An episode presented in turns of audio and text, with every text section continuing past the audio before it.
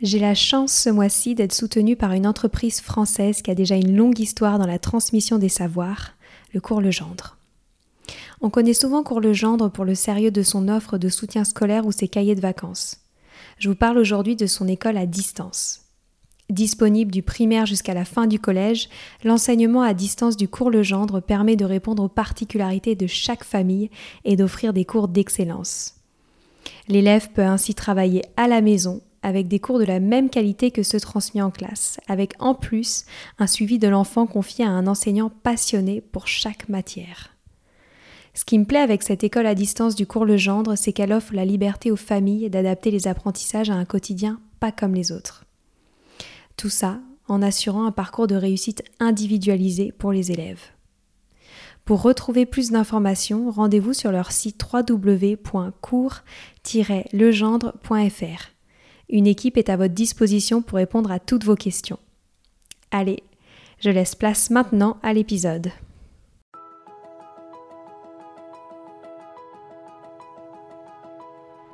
Bonjour à tous, ici Stéphanie, c'est moi, et Sylvie Descleb pour un nouvel épisode du podcast Les adultes de demain.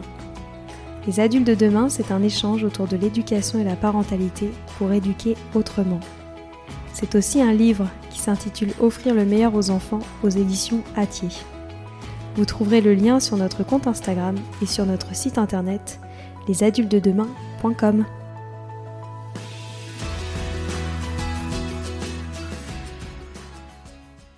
Quel bonheur de vous faire découvrir Gila, rayonnante et inspirante tant par son parcours que par sa connaissance de l'approche Faber et Maslich.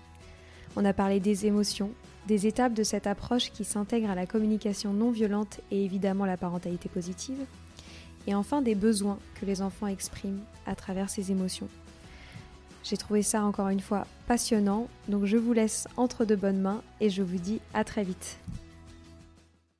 Salut Gila Salut, salut Merci d'être avec moi euh, aujourd'hui dans le cadre euh, des épisodes qu'on développe en collaboration avec le congrès Innovation en éducation. Euh, pour lequel tu participeras à une conférence. Euh, tu as une carrière que je trouve plus qu'inspirante et, j'ai hâte que, tu en parles un petit peu. Euh, tu es maman de deux enfants, tu es enseignante chercheuse à l'université d'Harvard, tu es artiste de l'UNESCO pour la paix et particulièrement impliquée dans le domaine de l'éducation à travers l'approche Faber et Maslich. Et j'aimerais savoir, parmi toutes ces activités que tu as entreprises, qu'est-ce qui t'a donné envie de t'investir pour l'éducation? Alors, bah, déjà, merci beaucoup de me recevoir. Euh, ce qui m'a donné envie de m'impliquer euh, dans l'éducation, bien sûr, c'est le fait d'avoir des enfants. Et puis même euh, avant, je dirais, parce que j'ai pu travailler, tu l'as rappelé, sur ces questions autour des droits de l'homme, et puis aussi en lien avec l'art, j'ai vu, en fait, dans des populations vulnérables, dans mes différents voyages, j'ai vu des personnes, en fait, qui, dans leur rapport aux enfants, avaient de, gros problèmes pour pouvoir essayer de trouver un, moyen de communiquer. Et ça, je l'ai vu dans euh, des cadres euh, de populations en difficulté, euh, Bangladesh, Congo ou même Rwanda, mais je l'ai vu aussi dans des pays où en fait la situation était un petit peu plus tranquille. Et c'est vrai que cette notion de rapport à la parole, et moi qui suis quelqu'un de théâtre, hein, puisque à la base je suis comédienne, j'ai fait le conservatoire et je me suis destinée vraiment à utiliser le théâtre pour aider les autres à parler. ben, en fait, dans ce rapport à la parole, notre euh, lien à l'éducation est quelque chose qui reste encore à approfondir. Et c'est mmh. dans ce cadre-là que je me suis dit que ça valait la peine de se tourner vers l'éducation. Puis j'ai eu la chance aussi de travailler avec euh, des personnalités comme Tal Ben Shahar, le fameux professeur de psychologie positive, le professeur de bonheur de l'université d'Harvard. Et c'est vrai que ce rapport à la psychologie positive m'a permis de d'approfondir cette notion de communication positive, de l'utiliser dans un cadre de gestion de conflits euh, d'adultes, mais de comprendre combien est-ce que ça pouvait avoir de sens lorsqu'on touche à l'éducation. Mmh, très clair. Et c'est ainsi que tu as découvert euh, l'approche Faber et Maslich? Exactement, en fait, euh, dans mon rapport à, à Tal Ben Shahar, euh, lorsque on a commencé à discuter euh, psychologie positive théâtre et que je lui disais que j'étais très intéressée par euh, le rapport à l'éducation, il m'a parlé de Chaim Guinot, qui est le premier psychopédiatre. Et en fait, Chaim Guinot, son, sa façon de voir l'éducation, il l'a transmise à deux de ses disciples, que sont Madame Faber et Madame Maslich. Hein. Faber et Maslich, en fait, ce sont deux femmes qui étaient disciples de Chaim Guinot et qui ont créé cette approche qui commence à avoir de plus en plus de, on va dire, de rayonnement et, et d'attrait, on va dire, sur le sol français, très connu au Canada, puisque en fait tous les ouvrages sont publiés aux éditions du Phare au Canada. Et c'est vrai qu'aux États-Unis, elles sont aussi assez connues. En France, ça commence à, bien marcher. Et c'est vrai que, ben, à partir de là, j'ai commencé à, faire des démarches et j'ai eu la chance de pouvoir rencontrer des personnes absolument merveilleuses. Je pense à Genoveva Desplat, par exemple, qui fait un travail incroyable sur toute la France en termes d'ateliers pour former, pour former des formateurs aussi. Et je pense que pour moi, c'est vraiment des personnes comme ça qui font avancer les choses au niveau de cette communication non violente et de Faber et Maslich. On a aussi, bien sûr, l'éditrice des œuvres et la traductrice des œuvres en français, de Faber et Maslich, euh, que je salue et qui est au Canada. Donc voilà, c'est vraiment en fait à l'initiative de femmes essentiellement que euh, ces euh, deux femmes ont pu rayonner dans la pensée de Chaim Guinot sur comment réussir à, pouvoir parler aux enfants. D'ailleurs, c'est le titre de leur livre, Parler pour que les enfants écoutent, écouter pour que les enfants parlent. Donc là, déjà, ça donne un, vrai rapport à cette notion de communication. Hmm. Est-ce que tu pourrais nous expliquer en quoi elle consiste cette communication? Alors elle se base sur la communication non violente et elle se base aussi sur tout ce qui va être euh, processus avec euh, ce qu'on appelle des habiletés. C'est euh, traduit du canadien. Donc l'habileté, c'est vraiment la capacité que chacun a de pouvoir être dans l'écoute et pas dans le jugement et mmh. de pouvoir aussi proposer aux enfants de trouver des solutions par eux-mêmes. Alors ça a l'air magique, Euh, c'est beaucoup plus compliqué, bien sûr, à, mettre en pratique. Ce qui est intéressant dans l'approche Faber et Maslich, c'est que ça se fait toujours avec des jeux de rôle. C'est vraiment très euh, basé sur, justement, euh, le théâtre, pour qu'on puisse se mettre à la place de l'enfant. Et ce qui est assez bluffant, c'est qu'on a quelquefois des protocoles qui vont aider non seulement l'enfant à pouvoir être autonomisé, mais surtout euh, lui proposer quelque chose qui va tout de suite être de l'ordre du choix. Une vraie créativité qui va permettre à l'enfant ben, de pouvoir euh, lui-même être euh, en mesure de pouvoir gérer, on va dire, la, relation à l'autre. Ça, c'est vraiment quelque chose qui est intéressant à, à comprendre avec Faber et Maslich. Est-ce que tu aurais un exemple de ce type de jeu de rôle qu'on peut mettre en place? Oui, alors déjà, un jeu de rôle qui est très apprécié par les enfants et peut-être que les personnes qui nous regardent euh, l'ont déjà expérimenté, c'est proposer que on change. C'est-à-dire que ben on a euh, l'enfant qui devienne la maman et puis la maman qui devienne l'enfant. Là, c'est très intéressant parce qu'en miroir, tout d'un coup, on voit euh, les choses que l'enfant retient, les postures, la façon dont l'enfant va s'exprimer. Donc déjà là, on a quelque chose qui est assez intéressant au niveau du rapport. Euh, ensuite, on va avoir tout ce qui va toucher à, des choix qui peuvent être des dérivatifs justement à, plutôt que la colère et l'agressivité. Une des premières choses, c'est vraiment de montrer à l'enfant qu'on n'a pas seulement compris ce qu'il dit, mais qu'on a compris comment il le dit. Là, c'est ce qu'on appelle l'accueil de l'émotion. Euh, c'est pas seulement, j'allais dire, un, accueil qui va faire montre euh, de quelque chose qu'on on prend en considération, mais vraiment qu'on comprend. Un enfant qui est énervé, il faut pouvoir lui dire, écoute, euh, je, comprends en fait pourquoi tu es en colère. En fait, c'est toujours être en capacité de non seulement reprendre ce que l'enfant dit, mais montrer à l'enfant qu'on comprend comment il le dit. Et donc ça, ça suppose bien sûr une intelligence émotionnelle, ça suppose de pouvoir bien voir au niveau faciès ce que l'enfant nous dit qu'il ne nous dit pas, parce que bien entendu, le problème au niveau communication, dans l'éducation, c'est qu'on est face à un petit être qui n'a pas tous les ressorts de pouvoir euh, mettre des mots sur les émotions, ce qui explique aujourd'hui tous les programmes d'intelligence émotionnelle et de psychologie positive appliqués à l'enfant. Je vais vous donner un, exemple en particulier sur ce que j'ai pu développer comme programme pédagogique. je ne sais pas si les personnes qui nous suivent connaissent la boîte à histoire Luni. Moi, je vous conseille vivement de, pouvoir découvrir cette boîte à histoire. Déjà, elle permet à l'enfant de ne pas être sur l'écran. moi, les enfants, je suis très, très adepte de ce genre de, communication. Donc, pas d'écran, c'est une petite boîte qui permet de pouvoir écouter des histoires et surtout de montrer à l'enfant comment il peut être actif dans l'histoire. Donc il choisit ses personnages, il choisit ses objets, il choisit les lieux, etc.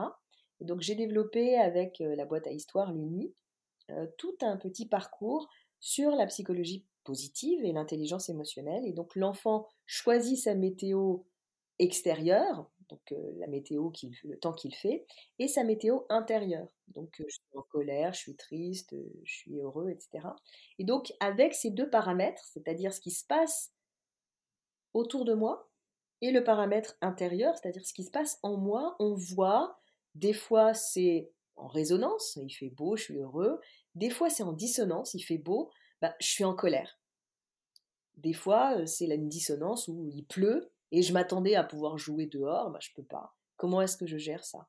Donc ça développe une écoute intérieure, mettre des mots sur les émotions, et puis savoir bien sûr comment les, résoudre et comment est-ce que l'adulte dans les petites histoires euh, peut être là aussi avec des idées euh, pour calmer et pour surtout montrer qu'il comprend.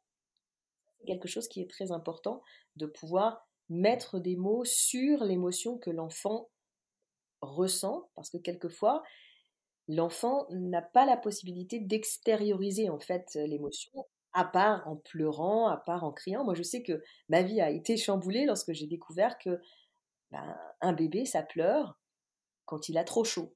Un bébé, ça pleure pas seulement quand il a mal, ça pleure quand il y a un dysfonctionnement. Et c'est à nous, bien sûr, de trouver, comme l'enfant ne peut pas parler encore, ce qui ne va pas.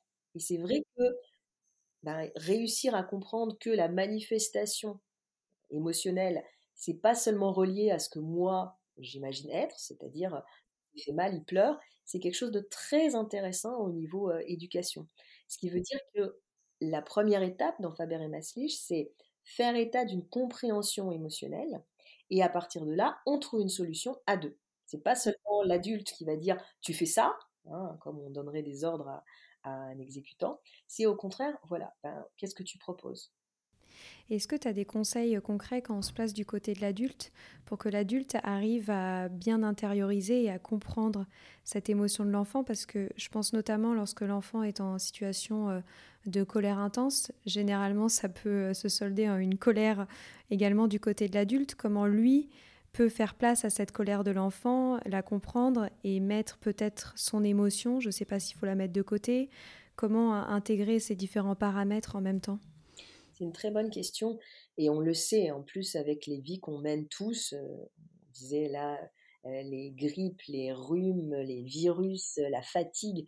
Donc euh, oui, déjà essayer de se dire que si jamais il y a des moments entre guillemets où on craque, bien sûr on craque parce qu'on crie, hein, on craque pas parce qu'on tape, mais bon déjà essayer de comprendre que c'est humain.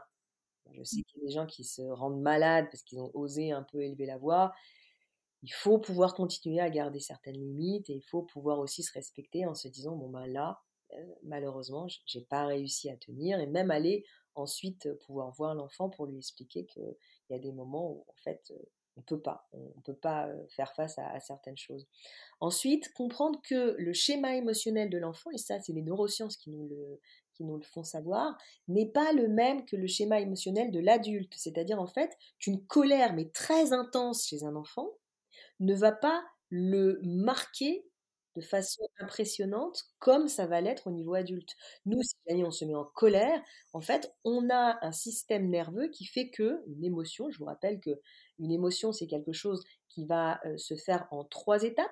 On a l'achat, enfin, on a le, moment où on reconnaît ce qui va nous faire parvenir une, une émotion. Donc, on a le moment de charge physique où il y a une réaction, mais vraiment presque chimique euh, vis-à-vis d'un stimulus. Et puis ensuite, on va encaisser le coup. c'est-à-dire ça va immédiatement toucher notre cerveau limbique pour appeler l'émotion, et on a une décharge, et cette décharge émotionnelle, la plupart du temps, l'adulte a appris à la retenir. Il explique que dans le monde professionnel, bah, quand des fois on est très, énervé, on ne veut pas commencer à, hurler ou à taper son collaborateur. En fait, et ce qui est très intéressant, c'est que la façon de ressentir l'émotion au niveau adulte, elle est la même pour tous, peu importe la culture. Par contre, la façon dont la décharge va opérer va être tout à fait différente selon la culture.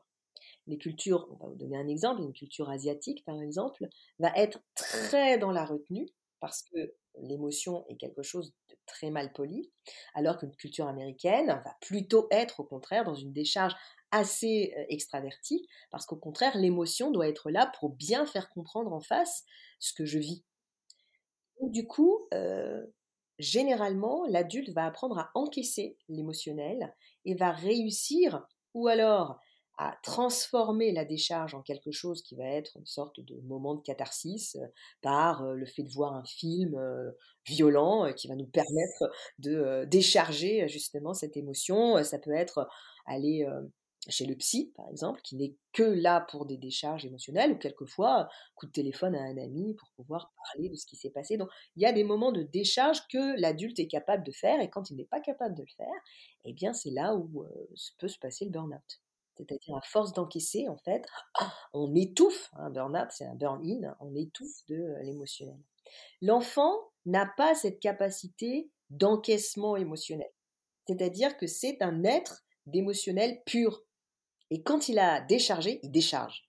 Ce qui veut dire que, et je ne sais pas si vous l'avez déjà essayé, euh, il y a des fois, des moments où un petit enfant va faire une colère, il suffit de commencer à pouvoir essayer de le faire, faire diversion et de le faire rire pour qu'il puisse rire aux éclats. C'est d'ailleurs mmh. très très impressionnant parce qu'on se dit est-ce que le gamin est complètement fou? Non, en fait, les ressorts nerveux euh, de la colère sont assez proches des ressorts nerveux du rire. Hmm. Et donc, en fait, ce qu'il faut comprendre, c'est qu'un enfant, généralement, est traversé par une émotion, sans exactement savoir pourquoi, et est dans l'incapacité de pouvoir la maîtriser, et donc, c'est assez fulgurant, va exprimer, surexprimer une émotion par rapport à nous qui avons travaillé à la gestion et la maîtrise de cette émotion. Tout ça pour dire quoi? Le conseil que je pourrais dire, c'est généralement face à une colère qui va être assez intense, être en capacité de dire bon, on va essayer de trouver une façon de pouvoir s'entendre. Si jamais ça continue à être très fort, euh, je vais avoir du mal à pouvoir te donner ce que tu recherches. D'accord?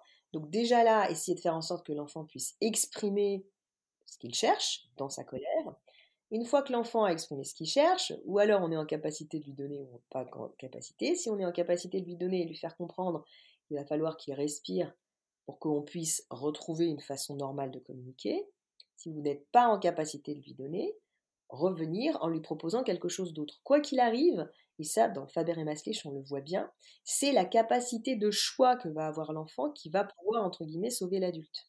Plus l'enfant va avoir de choix, plus il va canaliser son attention sur autre chose que quelque chose qui va être en, spirale sur l'émotion, le fait de ne pas être compris, etc. après, tout dépend de l'âge de l'enfant, mais c'est vrai que quand l'enfant va aller en crèche ou quand l'enfant va aller à l'école, on ne sait pas ce qui se passe en fait en crèche et à l'école. Il y a énormément de stress aussi que l'enfant va avoir parce qu'il va être en collectivité, il y a du bruit, etc. Donc, quand vous revenez épuisé de votre travail, l'enfant revient aussi épuisé je dis pas du sien, mais d'un endroit où il y a eu aussi beaucoup de brassage. Et donc c'est pour ça qu'il doit y avoir un moment de défouloir. Et c'est pour ça que je conseille par exemple de pouvoir trouver un moment où l'enfant va décharger justement émotionnellement au travers d'un sport ou à travers de, moments, je sais pas, où on saute sur le lit, mais qui va vraiment physiquement le mettre dans un sas qui va lui permettre de faire la différence entre ce moment de collectivité et le retour à la maison.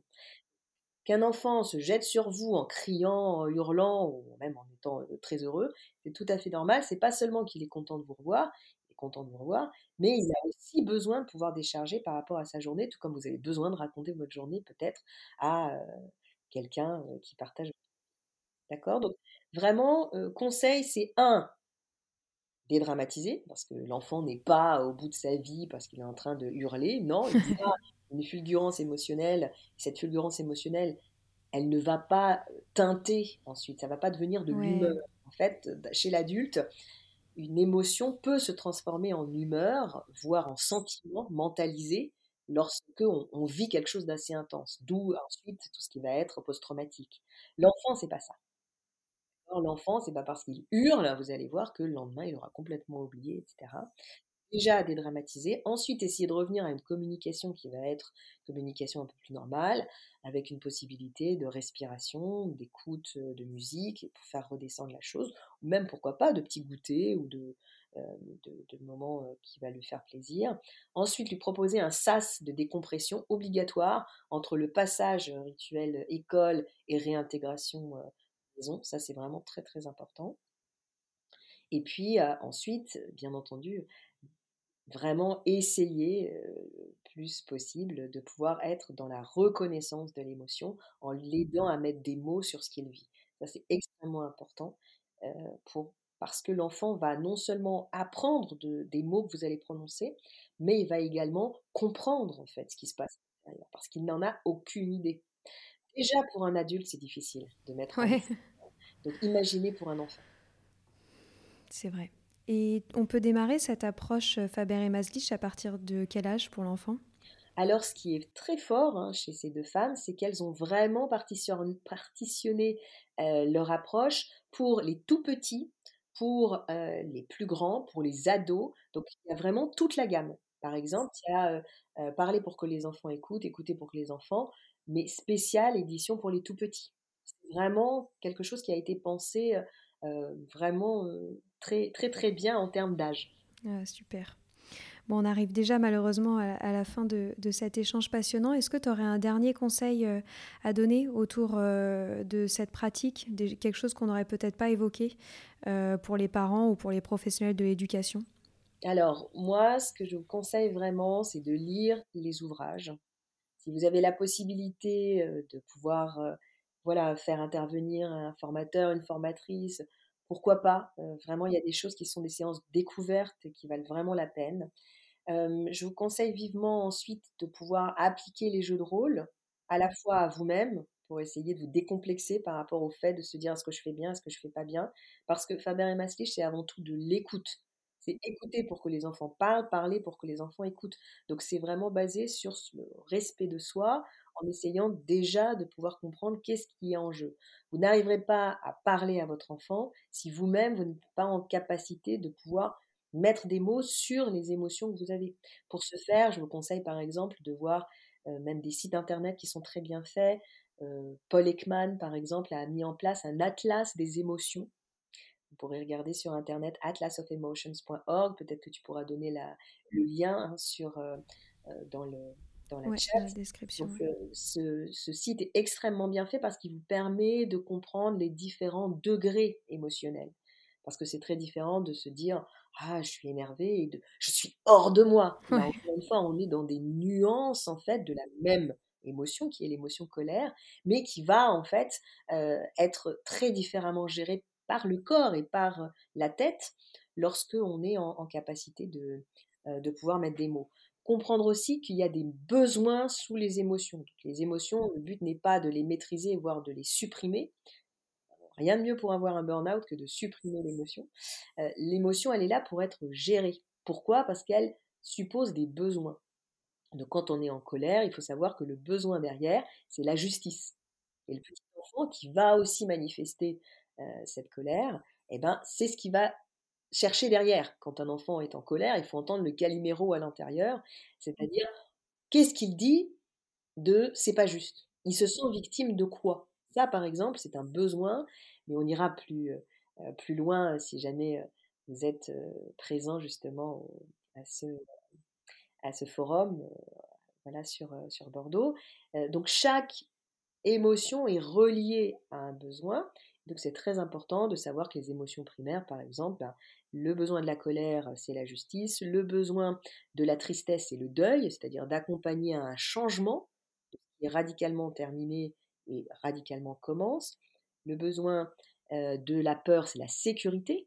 C'est pas seulement, nous, on a l'impression avec les enfants de venir, euh, voilà, mon petit chéri, de, de rassurer, rassurer, rassurer. Non, c'est des gages de sécurité, surtout lorsqu'ils commencent à avoir peur du loup. C'est vraiment montrer les fenêtres, montrer qu'on a bien barricadé, qu'autour de nous, il n'y en a pas, que les loups ne sont pas des animaux si méchants. Donc, aller dans quelque chose qui est très rationnel.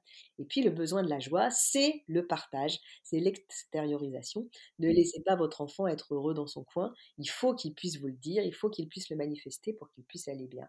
Donc voilà, se rappeler euh, que chaque émotion est liée à un besoin et n'a pas n'a pas à vocation à être supprimée, au contraire, c'est quelque chose qui aide ces émotions euh, à l'intégrité de l'organisme. Donc il faut vraiment faire en sorte qu'elles puissent bien être exprimées.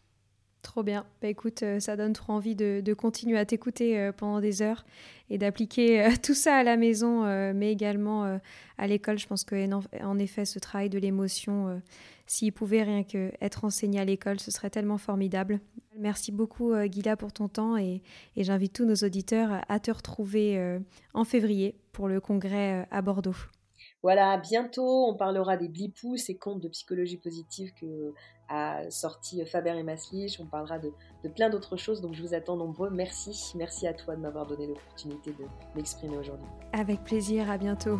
À bientôt. Voilà, c'est fini pour aujourd'hui. On espère que cet épisode vous a plu. Avant de se quitter, on a quand même besoin de vous. Si après avoir écouté cet exposé, vous ressortez avec plein d'idées pour apporter le meilleur aux enfants, n'oubliez pas de nous laisser 5 étoiles et un petit commentaire sur Apple Podcast, sur iTunes ou toute autre plateforme d'écoute de podcast. Cela nous aidera à mieux ressortir et surtout à nous motiver pour continuer cette aventure ensemble. Si vous avez des suggestions, des idées de thèmes, des questions à poser, n'hésitez pas à nous contacter sur les réseaux sociaux, Instagram ou LinkedIn, en tapant les adultes de demain. Nous serions ravis d'échanger avec vous. Si vous souhaitez en savoir davantage sur Sylvie, je vous invite vraiment à aller voir son blog sylvidesclep.com ou à la suivre sur Instagram en allant sur son profil sylvidesc, D-E-S-C, Montessori. Enfin, si vous souhaitez en savoir plus sur le calendrier des prochaines formations Montessori, rendez-vous sur www.apprendre-montessori.fr. On a hâte de vous retrouver vite et à très bientôt sur les adultes de demain.